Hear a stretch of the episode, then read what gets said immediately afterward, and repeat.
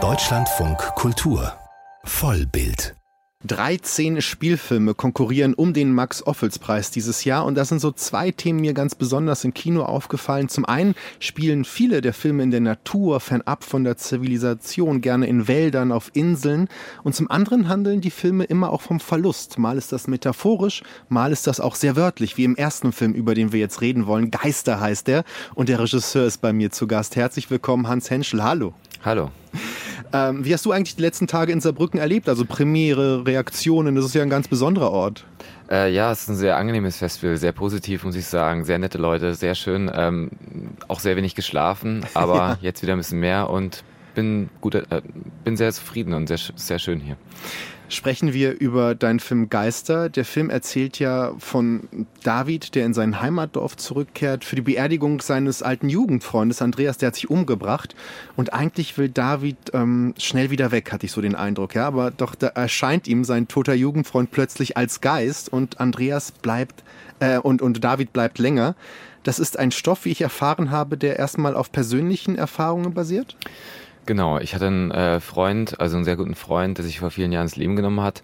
Es hat den Freundeskreis, hat mich, also mich, ich will immer nicht für den Freundeskreis sprechen, aber ich hatte auch den Eindruck, es hat den Freundeskreis sehr unter Schock gesetzt, weil wir es halt alle nicht geahnt haben. Er hat, glaube ich, mir gegenüber, auch anderen Menschen gegenüber, ich nie wirklich Andeutungen gemacht. Er war ein für mich sehr humorvoller Mensch und ähm, das, ja, das hat viele schockiert, das hat mich sehr beschäftigt und Trauer, also Themen wie Tod, ähm, auch ich habe mich davor mit einem anderen Stoff über Schuld beschäftigt und dann kam das irgendwie alles zusammen, daraus einen Stoff zu machen.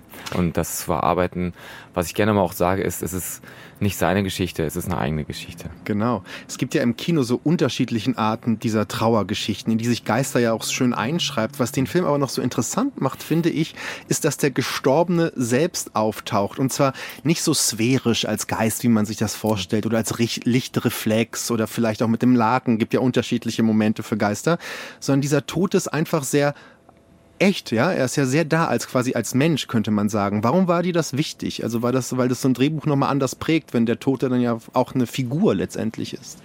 Ich glaube, metaphorisch gesehen ist es der Gedanke um ein letztes Gespräch, also die Bitte um ein letztes Gespräch, könnte ich es auch nennen, die man selber so im Leben nicht hat. Und mir war es wichtig, da irgendwie keinen Geist zu erzählen, sondern eine autarke Figur, einen Menschen, dem man nochmal gegenübertritt, dem man nochmal Fragen stellen möchte, auch wenn da vielleicht gar nicht die Antworten kommen, die man sich erhofft. Und das ist so der Gedanke dahinter. Und die beiden, also vor allem David und Andreas, die führen, es ist ein ständiges Zwiegespräch, das letzte Gespräch. Und man könnte daher denken, da geht es ums Eingemachte, dass es traurig ist. Aber was mich so überrascht hat, ist, dass die beiden ja irgendwie wieder Freunde sind. Also ich hatte das Gefühl, dass auch sehr viel Humor, ja, also mit einem Toten auch Witze zu machen, ist ja ungewöhnlich erstmal.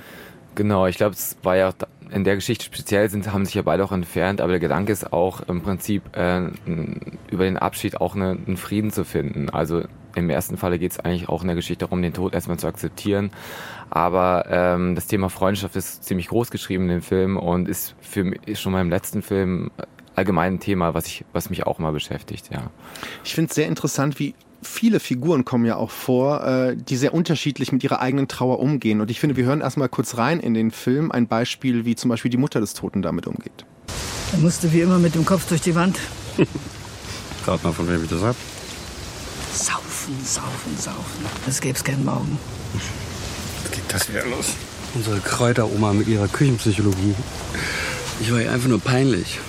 Ja, das fand ich interessant, dass auch die Trauernden zum Teil auch ziemlich heftig mit dem Verstorbenen umgehen, ihm auch Vorwürfe machen. Das ist gar nicht so ein in sich gekehrtes, über die Toten nur positiv sprechen. Da kommt sehr schmerzhaftes, vorwurfsvolles ans Tageslicht.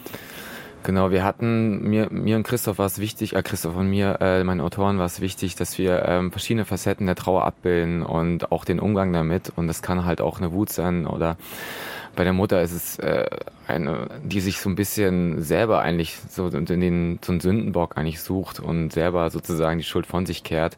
Andere wiederum suchen die Schuld sehr stark in sich selbst, wie die Paula-Figur und auch der David eher. Und so haben wir versucht, das ein bisschen aufzudröseln in verschiedenen Facetten. Ich hatte auch das Gefühl, dass die Trauer ja auch etwas sehr stark mit einem selbst zu tun hat und gar nicht so sehr mit dem Toten. Also auch so ein gewisser, ich sag's, meine ich gar nicht so negativ, so ein Egoismus der Trauer auch. Mhm. Also das, das, das fand ich ganz interessant, dass der Film darüber auch letztendlich spricht. Ähm, Jetzt musst du mich nochmal kurz. ja, aber ja, ich sag jetzt mal ja.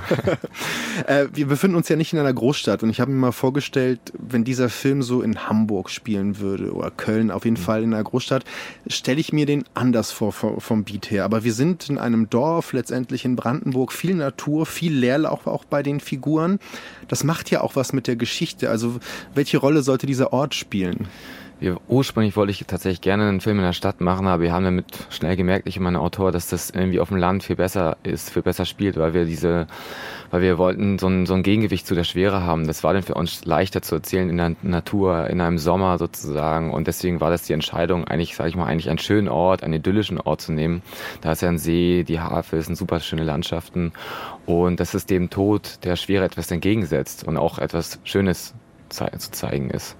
Wie ist das eigentlich, wenn du den Film hier in Saarbrücken gezeigt hast? Das ist eine sehr persönliche, auch eine intime Geschichte. Wie hat denn das Publikum hier reagiert? Konnte man andocken und wenn ja, wie? Also ähm, sehr, sehr schön. Also ich, wir wurden oft angesprochen beim Q&A, aber auch oft danach bei Lolas und ähm, viele waren sehr berührt, glaube ich, also die uns angesprochen haben. Das war sehr angenehm und ähm, viele konnten, glaube ich, das Thema und auch gerade das Thema Suizid ähm, fanden das ja, wir haben, das, haben uns ja oft drauf angesprochen und ähm, fanden das schön, dass es einen Film darüber gibt. Ich kann es jetzt gar nicht.